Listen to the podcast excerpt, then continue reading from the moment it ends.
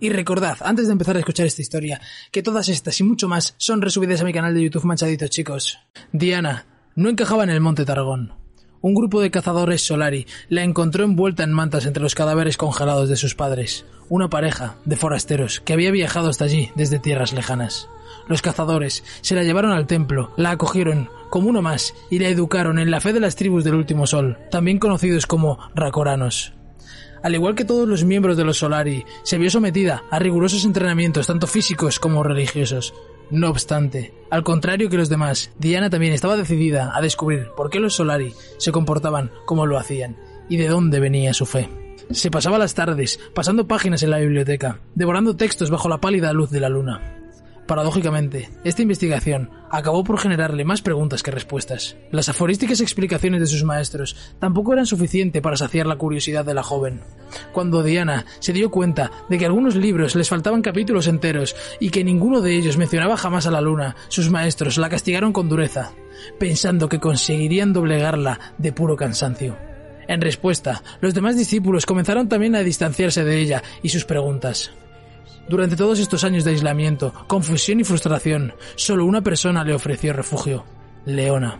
Era la discípula más devota de todas, y con frecuencia se enfrascaban en acalorados debates. A pesar de que ninguna de las dos cedía, acabaron desarrollando una profunda amistad. Entonces, una gloriosa noche, Diana descubrió un lugar oculto en las profundidades de la ladera de la montaña.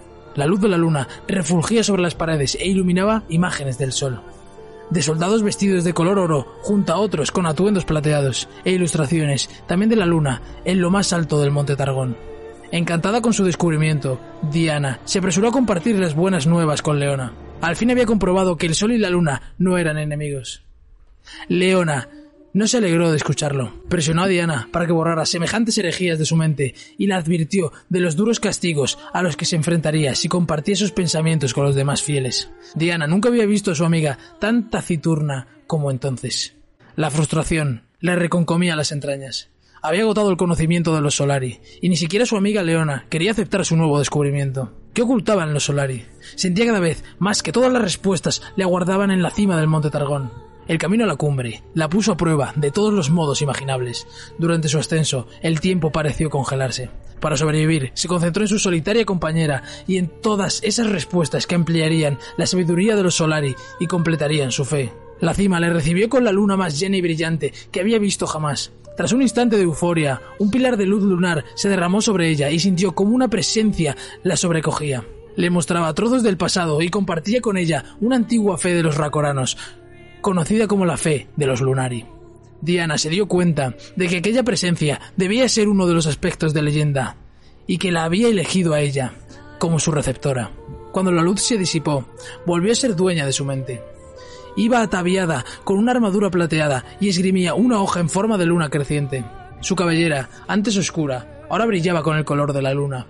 Se giró y descubrió que no estaba sola. Junto a ella se alzaba Leona, con un atuendo similar al suyo, brillante y dorado, y con un escudo y una espada del color del amanecer en sus manos. Diana se sentía eufórica por poder compartir ese semejante momento de revelación con su amiga, pero ella solo pensaba en regresar con los Solari. Diana le imploró que no lo hiciera, desesperada por conseguir que hicieran frente a su nuevo destino juntas. No obstante, Leona se negó, y su desacuerdo pronto se convirtió en una lucha entre titanes que bañó el paisaje con luz lunar y llamaradas solares. Temiendo dejarse consumir por el poder del aspecto, Diana acabó huyendo por la ladera de la montaña. Eso sí, tras el éxito de su búsqueda, sintió con más fuerza que nunca que había tenido razón a la hora de cuestionar las enseñanzas de los Solari. Era hora de enfrentarse a ellos y mostrarles su error. Se abrió paso entre los guardianes Rajorak y se adentró a las salas de los sacerdotes ancianos. Estos escucharon con un pavor creciente lo que había aprendido Lunari y acabaron tachándola de hereje, de blasfema y de profeta de falsos dioses. El aspecto amplificó la ira que albergaba en su interior, y Diana se dejó llevar y canalizó un fuerte estallido de luz lunar. Sorprendida por su propio poder, abandonó el templo, dejando tras de sí un rastro de muerte y destrucción. Ahora, guiada por visiones confusas de conocimiento ancestral, Diana se aferra a las únicas verdades que ha conseguido confirmar que los Lunari y los Solari no han de ser enemigos y que ella tiene un destino más importante que el de ser una acólita más en los templos del Monte Targón. Aunque su propósito aún no está claro, Diana lo encontrará, cueste lo que cueste.